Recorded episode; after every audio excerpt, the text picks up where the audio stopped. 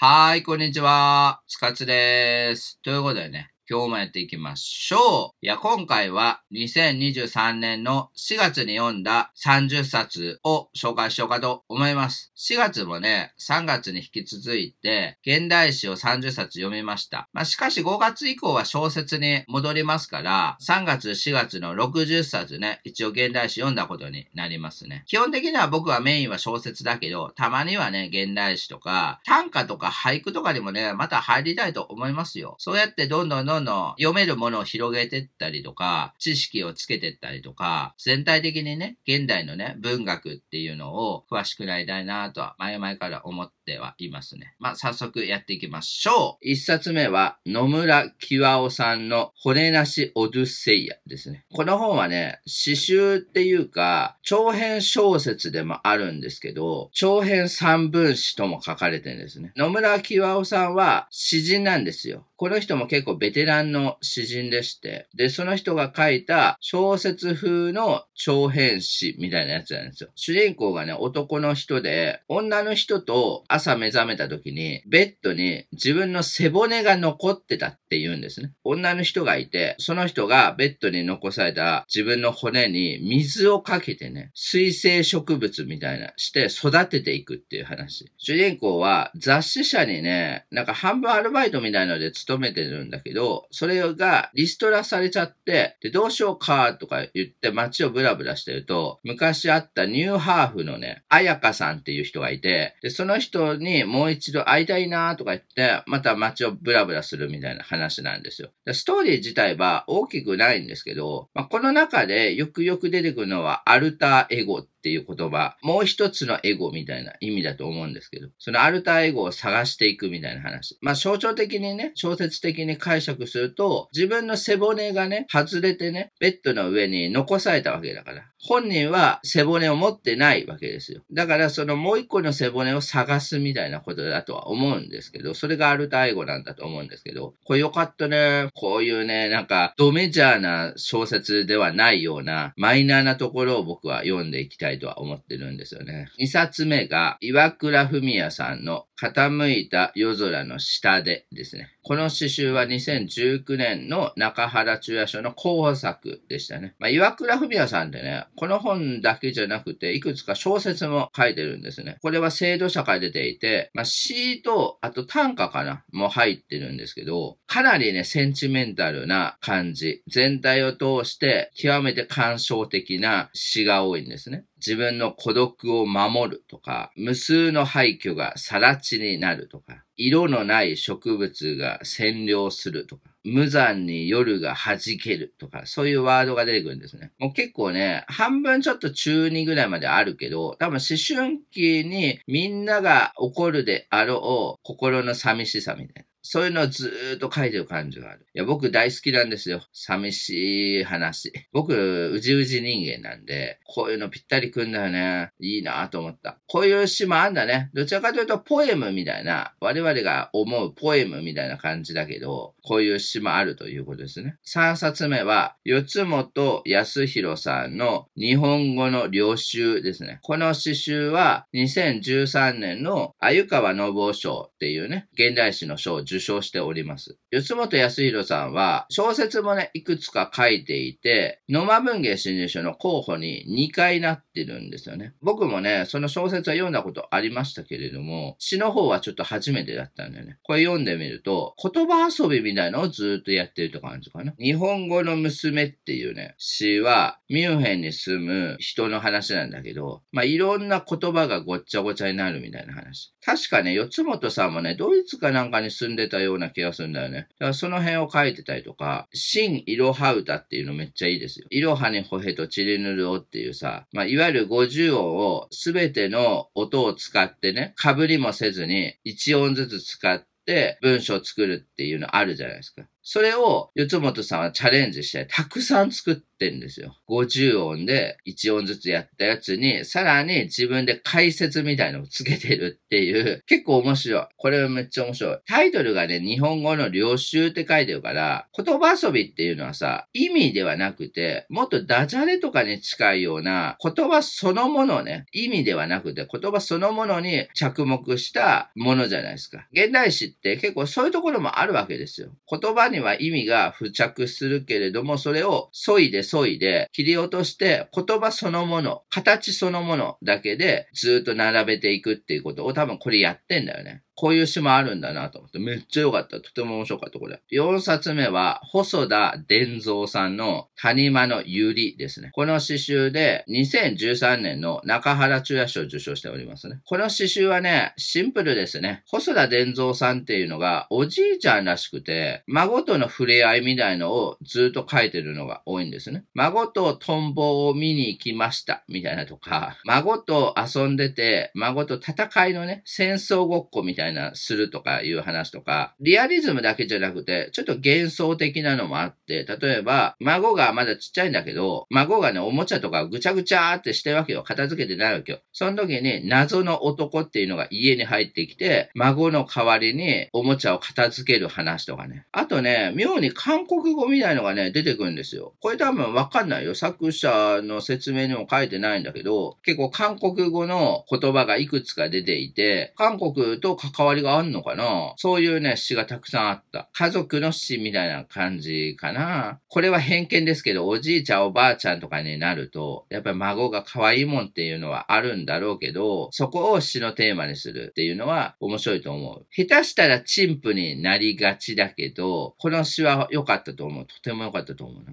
5冊目が、サミネ・ゾーンさんの海岸エトっていう詩集ですね。この詩集は2016年の中原中也賞の候補になっております。このね、タイガーエイトね、なんか一見僕難しいと思った。なんでかっていうと、あんまりストーリー性がなくて、情景描写をずっと書いてるイメージあるんですよ。水辺みたいのをずっと書いてるんだよね。湾とか、海原とか、船とかね。あと、建築も多いんですね。建築的な直線的な人工物的なものがずっと書かれてるんですよ。それだけなんだよね。それだけってことはないけど、なんかね、僕ね、ずっと同じことが書かれてるなって思ったの、これ。で、もちろんそういうね、スタイルもあると思うんですよ。小説家とかでも、よく評論家とかに、これは前のやつの書き直しだよとか言われたりするパターンね。村上春樹とかもリライトとかありますけど、まあそういうタイプって別にあっても僕いいと思うんだよね。前の書いた小説家で別に前に進まなくだって、僕別にいいと思うんだけど、そういうのをいくつか経て、一気にジャンプするっていうかね、飛躍することだってあると思うから、僕ははそういうのいいと思う。だからこの詩もおそらくそういう意味なんじゃないかな。そういった点では一見ちょっと難しかったんですね。6冊目は佐々木隆子さんの嘘の天ぷらっていう詩集ですね。この詩集は2019年の歴定新鋭賞受賞しておりますね。この本はね、土曜美術社出版販売から出ていて、基本的にね、現代史って視聴者っていう出版社の系列と土曜美術社出版販売という系列の2つのね、流れがあるらしいんですね。この詩集はね、わかりやすいね、小説風味なんです。一個一個が短編小説みたいな形をとっていて、ストーリー性があるから結構入りやすいんですね。例えば飼育っていういう詩があると、ペットショップで鬼が売られてたとか言って、ちっちゃい鬼ですよ。で、鬼を物置で飼っていくとか。台本っていう詩はね、良かったね。世の中が全て台本で動いてるんじゃないかって思って、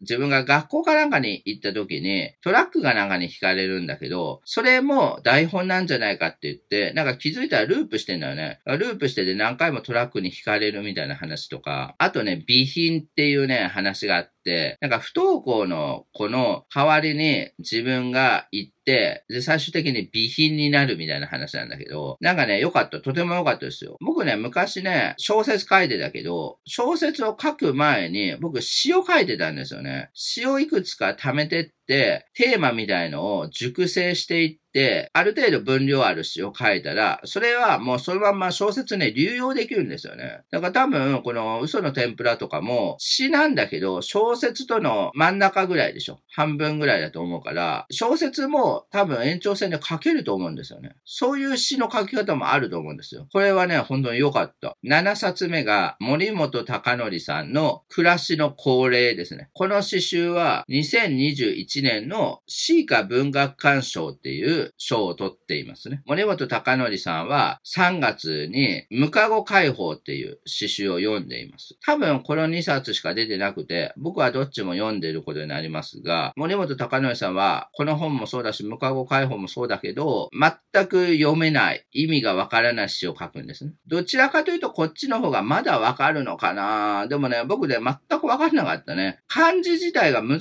しい漢字が対応されていて、辞書に載ってんのかなこれみたいな、見たこと全くない漢字の羅列とか、あとルビー。ルビーの変な振り方とか、そういうのをずっと繰り返してるわけですよ。これ言うとね、また違うと思うが、さっきの日本語の領収のように、言葉そのものにピックアップしてんだと思うんだよね。意味よりかは、言葉の形とか、言葉の連なりとかをずっとやっていて、意味はそっちのけで詩を書いてると思うんですよ。そういう詩は、やっぱ読めないないんですよね。意味がないから。意味がわからないから。だけど、言葉っていうのはそういう機能っていうか、そういうことだってできるんですよっていうタイプの詩だと思うんですね。一見意味のないものが、そこからさらに意味が再び生まれるみたいな。そういう詩なんじゃないかな。8冊目は、草野理恵子さんの黄色い木馬レタスっていう詩集ですね。この詩集は2017年の H 師匠の候補作になっておりますね。この本も土曜美術祭出版販売ですが、草野理恵子さんはね、僕ね、知ってたんだけど、読んだことなかった。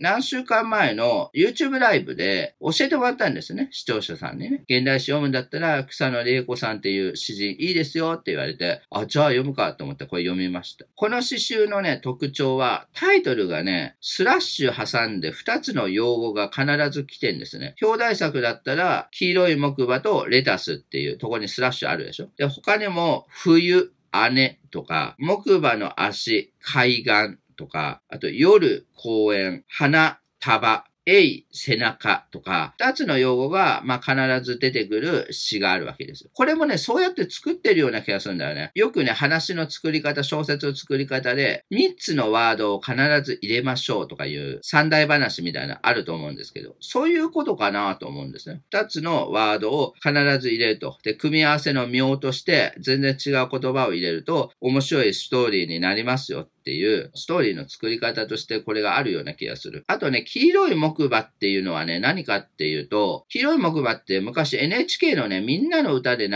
れてた童謡みたいなやつらしいんですね。僕もね、YouTube でね、黄色い木馬ね、聞いてみたら、なんかね、変な歌なんだよね。黄色い木馬が飛んでったみたいな話だっけみんなの歌ってさ、たまに暗い歌っていうかさ、ちょっと怖い歌みたいな流すじゃないですか。だからあれの類なんだよね。その黄色い木馬が息子が好きなんだみたいな話がこの詩集なんですけど、とても良かったですよ。これもね、小説風ではあります、一見ね。9冊目は石松圭さんの信用樹里っていうね、詩集ですね。この詩集は2021年の H 詩賞を受賞しておりますね。この詩集ね、僕の印象としては透明感みたいな感じなのかな。ろ過された感じっていうイメージかな。こういうタイプの詩集もあるんですよね。透き通ってているクリーンな詩っていうか、例えばね、絵の中の身の吉っていうね、詩は、川沿いを走る馬の精神を見たことがあるとかいうやつね。馬の精神が走っているとかいうやつとかね。あと、汚れた足はそのまま着水したっていう春節っていう詩もあります。でも難しいね。僕の感覚では中原中也賞より H 師匠の方が難しい感じするね。H 師匠も中原中也賞もどっちも新人賞なんですね。なんだけど、まあ H 師匠の方が歴史が古いってていうのもあるんでしょうけど、中原中也賞ってね、まだね、理解できるぐらい。H 師匠ってちょっと理解難しい。一段階先に行ってる感じがあるから、まずね、現代史ね、入ろうとするときは、中原中也賞を読んで、次に H 師匠行くっていう方法があるんじゃないかと僕は勝手に思ってます。この本の中の田園っていうね、一番最初の話だったかな。がめちゃくちゃ良かった。F は夏雲の行方を眺めるとかいう F っていうね、アルファベットの F っていうね、ね登場人物が出てくるみたいな話なんだけど、よかったね。面白い。とても面白いと思った。10冊目は、漆山千尋さんのライトゲージですね。この詩集で2022年の H 賞を受賞しております。どちらかというとシンプルですよね。とてもシンプル。H 賞は難しいって言ったんだけど、こういう簡単なやつもあって、浜辺に不良を数えながらっていうね、詩とても良かった。軽い詩を拾うみたいな話なんだけど、浜辺に不良がおって、それを数えていくみたいな詩とか、あとオリンピックっていうね、詩があって、なんか未来の大会の話してんだよね。未来の多分第3回の東京オリンピックみたいな話をする話とかね。あと図書館に行った時に、キャパね、キャパっていうさ、写真家のキャパの写真集を返すみたいな、変類っていうね、詩があったりするんですけど、なんかね、シンプルですね。難しい漢字とかも全然出てこないし、小学生でも読めるような、だけど深いみたいな、そういう詩だと思います。詩ってね、やっぱり簡単難しい軸って必ずあるから、いきなり難しいの詩ってね、詩の限界っていうか、どこまでが詩なんだろうみたいなのを先に知っておくのもとてもいいとは思ってるんですよね。で、簡単なのは簡単なので読むっていうのいいと思いますけどね。はい。11冊目は、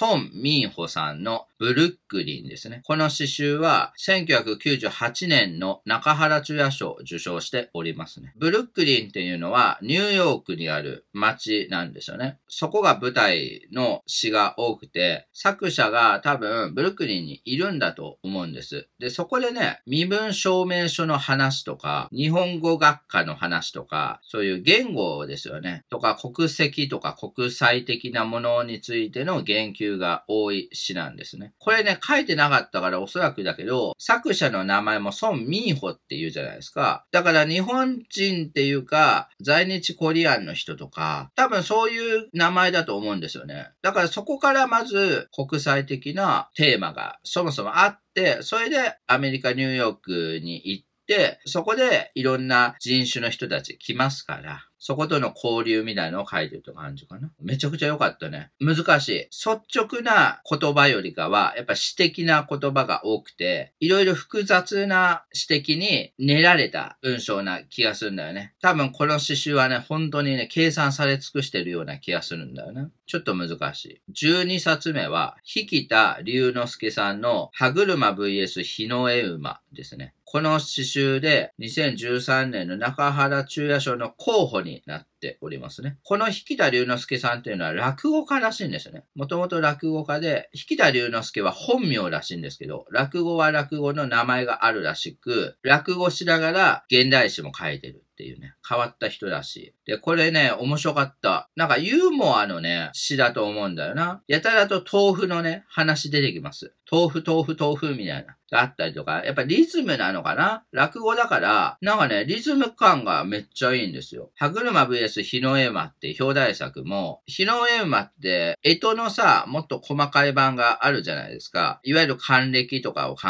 えるときの60分の1みたいなやつが多分あると思いますけど、あれが歯車のようだみたいな。還暦っていう言葉は一周回ってくるっていう意味ですから、それと歯車を足して考えてるわけで、輪廻も素直に一回りみたいな言葉も出てくるんですね。あとね、個人的に好きだったのはね、ムカデ御殿っていうね、詩があって、ムカデっていうね、タイトルにも書いてるように、言葉がね、なんかムカデみたいなね、感じで書かれてると思った、僕、イメージとして。つまりタイトルが全部面白くてね、豆腐とかね、ムカデとかね、蕎麦道拷問っていう詩もあんだけど、多分タイトルに虫とか食べ物とかをつけて、言葉をそんな感じに動かそうとしてんだと思うんだよね。豆腐のような言葉だってあったっていいし、ムカデみたいな言葉だってあったっていいし、だからその辺を書いてる感じ。笑えると思う。めっちゃ面白かった、これ。あと13冊目が、倉石志乃さんの使いっていう詩集ですね。この詩集で2019年の中原中也賞の候補になっておりますね。この倉石志乃さんは写真家らしいんですよね。この使いね、ちょっと暗い感じがある。まずね、本のね、表紙がね、黒一色なんですよね。妙にね、戦いのテーマとか、血を流すとか、そういうテーマがいくつかあって、腕がちぎれるまで叫べかけっていうね、詩があるんですよ。いや、僕ね、こういうタイプ好きなんだよな。詩とか言葉とか書く人って、それをね、職業としてるし、そこにプライドがあると思うんですよ。だからね、もう死んでも俺は書くぜ、みたいな、そういう直接的なメッセージを書く詩集って結構いくつかあるんです。あとね、綱渡りをするが落ちる場所がないとかね。祈祷は透析を意味するっていうね。祈祷っていうのは祈りのことですけど、でも僕わかるななんか祈りってね、半分ね、無責任みたいなところもあるでしょ。祈るってことはね、僕ね、バカみたいな言葉でもあると思うんですよ。半分意味ないからね。祈ったところで意味はないけど、でも最後、神に救いを求めるっていうそういう祈りは最後の手段なんだけど、半分ね、神頼みですから、それはね、無駄なことでもあるじゃないですか、半分。で、それを投石に例えてるっていうのはいいね。投石っていうのは石を投げるっていうことですけど、ある種の攻撃性はあるだろうね。多分ね、敏感な人なんだと思うんだよな。いわゆる攻撃されてる感とか、自分がふとしたことがあったた時に攻撃してる感みたいなのがずっとテーマであるような気がする。その辺で面白かったとでも。14冊目が山崎周平さんのロックンロールは死んだらしいようですね。この本で2017年の中原中也賞の候補になってます。山崎周平さんは、この後にダンスする、食う、寝るっていう詩を出してて、僕は3月にそれ読んでるんですね。で、山崎周平さんはその後に小説、テーゲベックの綺麗な香りっていうのを川出書房新社から出すんですね。山崎周平のね、詩はね、難しい。前回のダンスする、食う、寝るは結構ポップな感じ、ノイジーな感じ、現代風な言葉で彩られていて、それっぽい言葉がめちゃくちゃ並んでんだけど、詩全体からすると、ちょっと意味が難しいという感じはあった。いわゆるポップだと思うよ。ボカロ的な言葉遊びみたいなのがあると思ってて、例えば、10代は溶けて、20代は流れ出すとか、すべてを台無しにする甘ったれた覚悟とか、君といられて嬉しく思うとか、そういう言葉がたくさん使われてると思う。刺さる人には本当に刺さるし、僕は好きですね。つまり歌っぽいんだよね、どこか。J-POP とかね、使われてるような言葉がたくさんあるんじゃないかな。それがある種死んだらしいよみたいな。J-POP のね、歌ってさ、結構空想な感じもあるでしょ。さっきの祈りの話と一緒だけど、愛やら友情やらとかで言ったところで、なんだか嘘っぽい感じもないですか？僕あるんだよね。売れてる歌って、だいたいね、なんか偽善な感じもちょっとあるんだけど、多分その辺を意識的に詩の中に入れて、そういう嘘っぽさをいかに本当らしくする努力っていうか、文章の連なりみたいのをやってんじゃないかな。その辺めっちゃ僕ね、面白いと思う。小説もね、また近いうち読もうと思っておりますよ。15冊目は、井戸川伊子さんの円形っていうね、詩集ですね。この詩集で2022年の萩原作太郎賞の候補作になってますね。井戸川伊子さんっていうのはこれの一個前に、スルされるユートピアという詩集があって、それが中原中也賞を取って、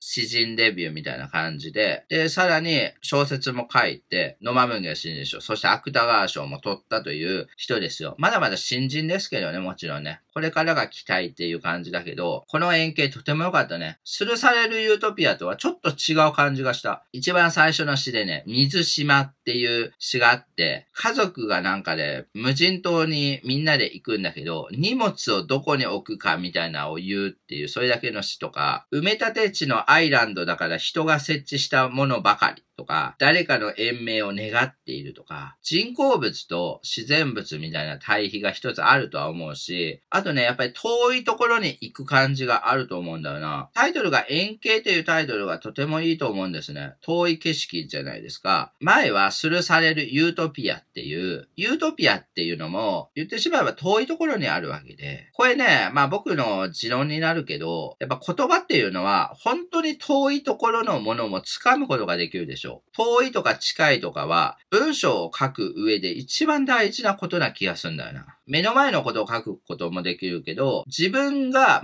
全く感じたことのないことだって書けるんですよね。よく経験したことしか書けないとか言う人いますけど、それは近い部分でしょ。で遠い部分も書けるからね、言葉だから。見たことも聞いたこともないような言葉も別に文章として落とし込むことができるから、僕はね、この円形っていう概念は詩に対してはとても大事なんじゃないかなと思った。そういった点ではやっぱ井戸川以降が書いている現現代詩は面白いと思うし、小説に関しても、その辺やってんじゃないかな。距離の問題とか、やってるような気がするんだよな。またね、新作出たら読みたいですね。16冊目が、豊原清明さんの夜の人工の木ですね。この作品は1996年の中原中也賞を受賞してます。これはなんと第1回の中原中也賞ですね。1996年に第1回が開始されましたが、これ実はね、高校生なんですよね。当時、豊原清明さんは高校生で不登校だったらしいんですね。こんなこと言うのは陳腐ですけど、中学生とか高校生とかはまあ思春期っていうか、敏感な時ですから、一番いろんなことを感じる時でもあると思うんですね。で、その時に詩を書くっていうのは、まあ、山田かまちっていう人が昔いましたけど、そういう点では必然的なもんな気がするんですね。これこそシンプルだね。シンプルな詩だと思う。でもね、やっぱ伝わってくるね。すごいと思うわ。僕一番最初のね、詩で、春彼岸っていう詩があって、僕は生まれて初めて竜を見たとか言うね。僕はいつでも克服しなければならぬとか言うのとか、砂漠化した街で絵が入賞するとかね。僕の頭が完全に溶かされたとか、詩より人生が大事な低い声っていう詩があって、これよかった。なんか先生に、お前は詩をたくさん書いてるけど、詩より人生の方が大事なんだぞって言われる話があるんですよ。いや、どうなんだろうね。人生の方が大事だよ。人生の方がいろんなものを包括してるわけだけど、だけどね、死の方が大事っていう人こそ詩人になれるわけですよ。俺は人生を捨てると。死のために人生捨てるみたいな人だっているわけでね。作家だっているでしょ。そういう詩ですよね。もちろん言うのは簡単なんだけどね。だけど、まあそういうエネルギーがあって、中原中也賞を取ったっていうのが僕良かったと思うな17冊目が川田彩音さんの狩りの世ですね。この作品で2015年に萩原作太郎賞受賞しております。川田彩音さんって結構ベテランの詩人らしいんですよね。たくさん詩集も出してたんだけど、見たところそんなにね、詩のね、賞を取ってないんですよ。だから結構無冠の帝王みたいな感じみたいなんですけど、これで萩原作太郎賞を取ってるということですけど、なんかね、これもね、短い詩がたくさんあるんですよ。でもめちゃくちゃ良かったね。なんかベテランの詩って感じがした。難しい。とても難しい。例えば、ツバメっていう詩があったら、戦争の匂いは消えてももう遊べないとか、穴だらけっていう詩があったら、空に白い縁が広がってったとかね。緑の玉っていう詩は、口先の挨拶も耐えられない。あと、夜の広場っていう詩は、狂った人も頭を休ませるとか。あと、長い橋っていう詩は、人はどんなやり方をしても救われないとか。結構ね、ネガティブな感じっていうか、いわゆる戦争とかが出てくると、本当にその救いのないような詩が書かれてると思うんです。だけど、そのうちの一つに、ポツンと希望の言葉みたいなのが入っていて、深く深く傷ついて傷ついて傷つくんだけど、ちょこっとだけ希望があるみたいな。そういうしないイメージがあるね。意外とね、希望だらけだよっていうのも嘘でしょ。世の中希望しかないんだみたいなことも嘘だし、世の中絶望しかないんだっていうのも実は嘘で、うまいバランスで成り立ってて、絶望と希望っていうのは。で、ほとんどが絶望だと思うんですけど、僕なんかほとんど絶望しかないけど、ちょこっとだけやっぱ希望ってまだあってさ、完全に希望がないことって多分ないと思うんですね。そういうのを書いてる気がするんだよな。とても面白い詩だと思うよ。18冊目が、谷川俊太郎のトロムソコラージュっていう詩集ですね。この詩集で2009年の鮎川信夫賞っていうのを受賞してます。鮎川信夫賞も新しい詩の賞で2009年ですね。だからこれ第1回だったと思いますが、谷川俊太郎が取ってるんですね。まあ、谷川俊太郎はね、もう説明不要だと思いますよ。誰もが知ってる詩人。日本で一番有名な現代詩の詩人です。谷川俊太郎もきちんとした現代詩の流れを組んでいるので、様々な現代詩の賞を取ってるんですよね。トロムソコラージュっていうのは、トロムソっていうのはね、ノルウェーの街町にトロムソっていうのがあって、谷川俊太郎はノルウェーに行ってたらしいんですね。で、そこでトロムソっっていう街で、いろんなことを記録的に書いたのがドロムソコラージュらしいんです。で、比較的に長い詩が入っていて、これだって6編しか入ってないんですね。だから一個一個の詩が10ページとか15ページとか続くわけですよ。後書きにもね、谷川俊太郎自身が言ってますが、谷川俊太郎は短い詩をたくさん書く詩人らしいんですね。だけど、このトロムソコラージュは比較的に長いものを詰めましたと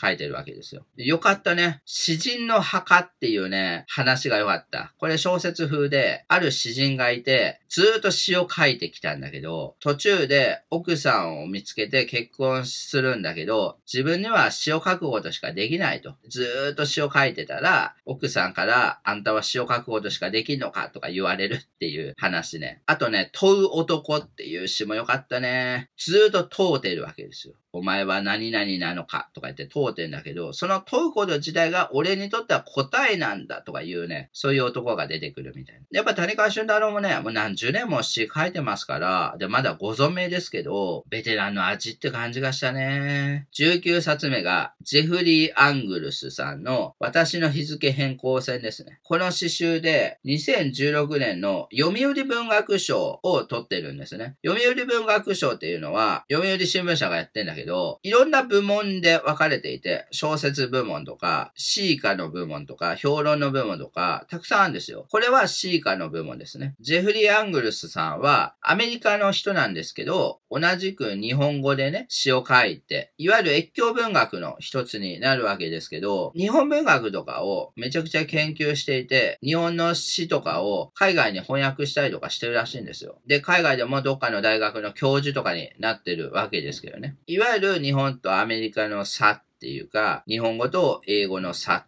っていうか、まあ、越境文学らしい詩だと思うんですね。親知らずっていう詩がとても良かったね。親知らずっていうのは日本語でしかなくて、いわゆる歯のね、一本多い歯を親知らずっていうわけですが、ジェフリー・アングルさんは、お母さんがね、わかんないらしいですね。お母さんは自分を産んだ後すぐどっか行っちゃって行方不明になったんだけど、お母さんのことをずっと考えてたんだけど、ふとした時に会いに行ったらしいんですよ。なんか連絡がついて会いに行ったらしいんですよ。何十年ぶりに実のお母さんと初めて会ったみたいな。そういう話と親知らずをかけてたよね。あと、私のアメリカ史っていうのがあって、おばあちゃんですよね。おばあちゃんはいてて、おばあちゃんなんかめちゃくちゃ古くから生まれてるわけだから、つまり自分のね、アメリカ史について語るっていうね。日本だってさ、おばあちゃんおじいちゃんがいてさ、戦争の話を言ってくれるみたいな話で、ジェフリー・アングルスのおばあちゃんも自分のアメリカの話を言ってくれるっていう。それ結構興味あるけどね、僕なんか。こういう越境文学もね、やっぱりそういった点では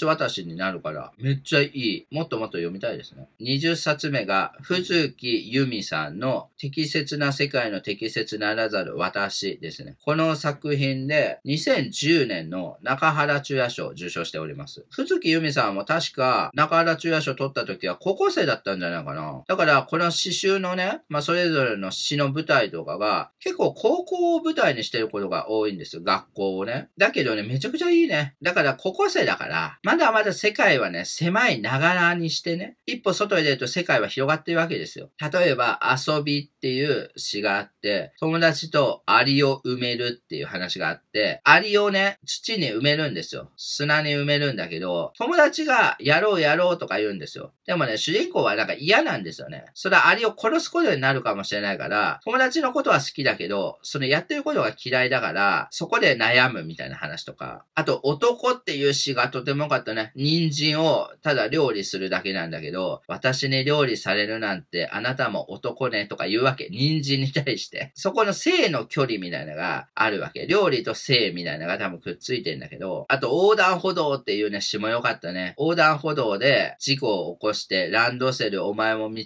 連れだとかいうやつね。結構グロいっちゃグロいけど、そこのグロさが世界への一歩っていう感じがして良かった。とても良かった。21冊目は、川口春美さんのやがて魔女の森になるですね。こちらのの詩集は2022年の萩原作太郎賞を受賞している詩集になってますね。川口春美さんってこの時点で結構ベテランの詩人になってまして、詩集もね、いくつもあるんですよね。この詩集よかったね。一見ね、難しい。僕も難しいと思ったけど、ちょっと社会性があるような気がしたね。というのも、一番最初気がかりな船っていうのは、ある大型クルーズみたいなのに、まあ主人公が乗ってて、ある港に着くんですけど、なかなか降りられないと。なんで降りられないんだってなった時に、ある病気が流行っていると。ここで船の人たちを降りさせるのはダメだっていうので、なかなか陸に上がれないっていう詩なんですけど、これ明らかコロナから来てるわけですね。この本は2021年ですから、明らかコロナを意識した詩だと思うし、あとね、深夜アニメの話よかったんだよね。この作者って深夜アニメとか好きらしくて、このね、詩集の前の詩集で、タイガー・イズ・ヒアーっていう詩集あるんですよ。で、それはね、タイガーバニーから来てるらしいんですよ。タイガーバニーっていうさ、アニメあるでしょ。そういうアニメとかからかなりインスピレーションを受けてるっていう詩人らしいんですね。あと、交差点の中心にベッドがあって、そこで寝るっていうね、詩めっちゃ良かった。これね、めっちゃ良かったですね。こういうベテラン詩もいいなと思いました。22冊目は、荒川洋二さんの北山18健康ですね。この詩集は2016年の鮎川信夫賞っていうね、賞をね、取っておりますね。荒川洋二さんもね、この時点でね、結構もうベテランですけれども、いっぱいエッセイとかもね、たくさん出してんだけど、この詩集はね、難しいしかったね。例えば表題作の北山十八健康っていうのは、これ自体が中世にあったね、救済院っていう、確か調べたら、雷病ね、ハンセン病かなんかの治療施設みたいな。昔なんか福祉施設みたいなのもないわけで、それの初めてできたやつみたいな。それの話とか、あとね、竹島の話とかもあるんですよ。竹島ってね、韓国との領土問題の竹島ですけど、そういうのもワードになったりとか、昔の話もあるんですよ。江戸とかの時に、4人の子供が切られそうになる赤い瓦っていう。いわゆるね、僕思ったのは、歴史的なものと、あと地理的なものを複合してんのかなって思ったの。具体的な地名とかね、昔の話とかね、そういうのを散りばめることで、昔から現在まで、もしくは古今東西、日本中の、もしくはそれ以上の場所と歴史を含ませることができるっていうか、そういう試みなのかなと思った。結構ね、詩のね、文章自体も端的っていうか、ポンポンポンって置かれれていて、いわゆる飛躍っていうか、1行目と2行目と3行目はもう全く違うこと言ってるぐらいの飛んでる感じが僕はあったんですよ。これがね、いいと思う。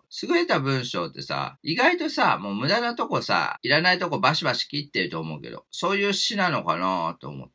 23冊目が、照井智次さんの夏の砦ですね。この作品は2022年の中原中也賞の候補作になっておりますね。この作品はね、結構太古の話をやってんのかなつまり現代ではなくて、古墳時代とか、はるか昔ね、1000年以上前みたいなところをやってるような気がするのよ。例えば、王権が不意に生き返る狼っていう詩とかね。あとね、ヤシの先祖を誰が継ぐ忘れる餓死っていうね、ヤシっていうのはのたれ死ぬっていう意味だと思うんですけど、自分たちの先祖のことをずっと描いてるわけですよ。とか、鉱山の町で日雇いの米を食う川底っていう詩とかね。結構ね、わかりやすい感じはする。遠い遠い遠い祖先のことを思うっていうことですよね。想像するっていうし、こういうのもいいよね。さっきの荒川洋次もそうだけど、詩とか小説にはさ、現代か、もしくは過去か未来かっていう時間軸みたいなのは必ずあるし、どこをテーマにするかっていうのは一番大事だと思うんですね。そういう創作の方法論みたいなのもいいなと思ったりしましたけどね。24冊目は、須永のり子さんの時の重りですね。この作品は2021年の読売文学賞の受賞作になってて、この作品も渋いっすね。須永のり子さんもね、この時点で多分中堅ぐらいじゃないかな。どちらかというとね、透き通ったタイプの詩だと思う。クリーンタイプの詩だと思うんですけど、レビアッタンに追われた君の、君の島に川が流れっていう詩とか、ギュイーッと鳴く鳥を追うバルバロイ。っていう詩とかね。川に属する者に帰還を促す緑の靴とか。心は狭い小道を行きたがる中庭へとか。めまいの先である未来の荒野っていう詩とかね。これもね、難しいよ。なんかね、多分だけど、現代詩のね、中堅とかベテランになってくると、どんどんどんどん難しくなってくると思うんだよね。どちらかというとね、現代詩って新人の作品の方がまだわかるような気がする。ベテランになってくるとマジ難しいんだけど、渋くなってくるわけよ。何これ渋みたいな文章になってくると思うんだけど、これもそうかな。まあタイトルが時の重りってあるから、時間系のね、話もいくつかあって、これね、でも心の時間みたいな感じな気がしたけどね。ちょっと神話とかが入ってたりとかね。現代史ってね、難しいって絶対あるから、肩肘張らずに難しくてもパッと読んじゃうみたいな、な姿勢でいいような気がするけどね。で、25冊目が、岸田正幸さんの、卑劣のオントロギーっていう詩集ですね。この詩集はね、2014年の鮎川信夫賞っていうのを取ってます。岸田正幸さんは3月に読んだ、キキダダマママキキさんと同一人物で、前はキキダダマママキキさんの色網っていう詩集を読んだんですけど、今回は亀裂のオントロギーですね。騎士網の時もそうだけど、ちょっと難しいね。とてもね、詩って感じがする。つまり文章量がかなり多いんですね。一個一個の詩がね。文章に文章を重ねていくタイプだと思うんですけど、例えば、新しい時代の恋人っていう詩があった時に、何もわからないということを徹底してわからないとして捉えるっていう話とか、愛情身体っていう詩では、私たちの所在の灰色性から目をそらさないとか、あと一秒っていう詩では、時に詩人のように時に勤め人のようにとかいうね。なんかね、いわゆるちょっと抽象的な言葉が多い。具体性な物語みたいなのがあまりなくて、概念に概念を重ねてってるような詩なんですよ。で、そういう詩もいいよね。僕そういう詩とても好きなんですけど、哲学とかに近いような気がする。哲学の昔の本とか読んでると何が書いてるのか全くわからないみたいなことありますけど、その流れな気がするけどね。こういうタイプね。26冊目は、和合良一さんのアフターっていうね、詩ですね。この詩集は1999年の中原中也賞を受賞しておりますね。和語良一さんって僕存在知ってたんですよね。なんかいろんな活動してますよね。僕ね、昔ラジオがなんか出てるのね、聞いたことあって、、それで知ったと思いますね。このアフターね、確かデビュー作じゃないかなと思うんですね。この詩ね、とても良かった。リズミカルな感じがあったかな。カムっていうね、詩があって、ずっとね、カモンルイーズって言うんですよ。カモンルイーズ、カモンルイーズ、カモンルイーズって言って、何回も同じ言葉が出てくるっていう詩とか、あと空襲っていう詩だったら、1分後にまた電話しますって言って、電話をしてる時のセリフとかがずっと連なってんですよね。だからまた電話します。また電話しますみたいなが、何回も何回も繰り返されるんですよね。あと、電気病院っていうね、詩もよかったね。溺死する兄は切手で、僕は野球だった。っていうね。とかね、包帯っていう詩だったら、プフアアアのねとかいう、そういうやっぱリズムっていうか言葉の面白さっていうか、あああとか、カモンカモンみたいな、そういう語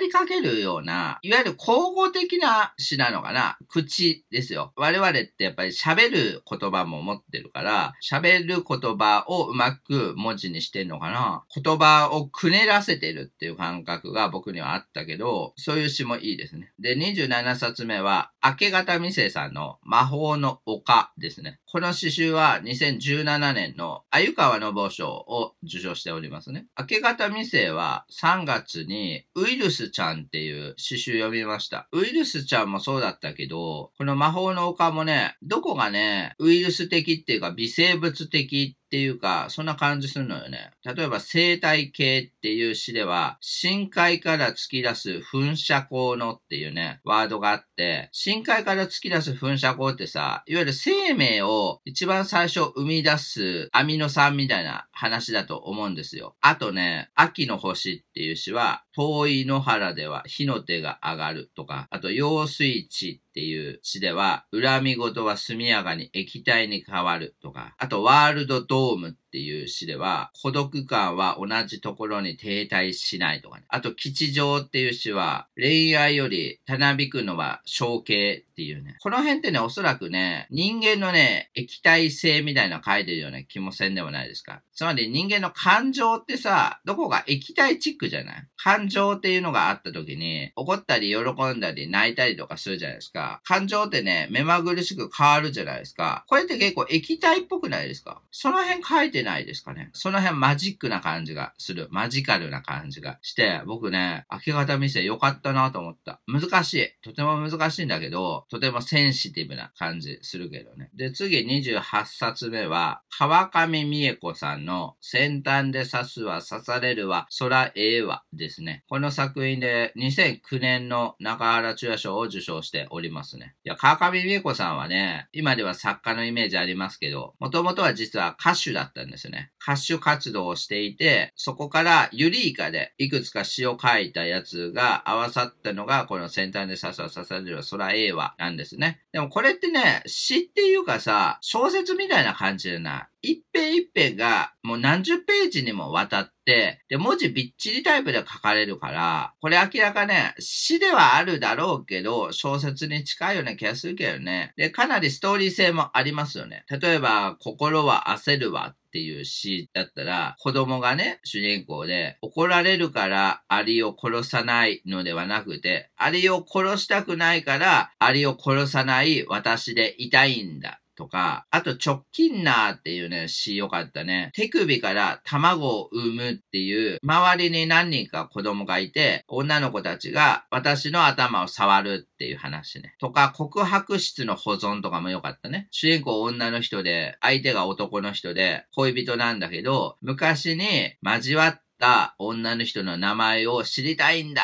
って言って、女の人が男に迫るっていう話ね。鏡美恵子さんって初期のね、小説とかね、父の乱とか、あのあたりって文体がすごかったんだよね。大阪弁の、いわゆるドライブ感っていうか、今は普通の文体になってますけど、あれってやっぱ現代史の流れだったんだと思うんですよね。この作品もそうだから。これはとてもいいね。新しい詩だと思うよ。29冊目は、八回耳さんの顔を洗う水ですね。この作品で2015年の鮎川信夫賞を受賞しておりますね。八回耳さんは、僕は3月では、今にも潤っていく陣地っていうね、中原中也賞を取った作品を読みました。八回耳もね、僕ね、明け方店にね、ちょっと似てるような気がするんだよね。まあ、違うのかもしれないんだけど、例えばね、骨格散歩っていうね、詩があって、パレオパラドキシアの回遊っていうのがあって、パレオパラドキシアってね、恐竜かなんからしいんだよね。恐竜っていうかなんか変な哺乳類みたいな。昔の時代にいた哺乳類の名前ですけど、あとね、細胞壁に出入りする水に侵されるカゴってっていう詩とか、あらゆる主語が迷子になる貝塚探しとか、荒れ地をよくやと読み替える荒れ地をっていうね、詩とかあるんですよ。これもね、だいぶ昔をテーマにしてるよね。人類が生まれていなかったた時とかを、恐竜時代とかを舞台にしてる詩が多いわけですよ。多いっていうか、それと現在をつなげてんじゃないかな。言葉で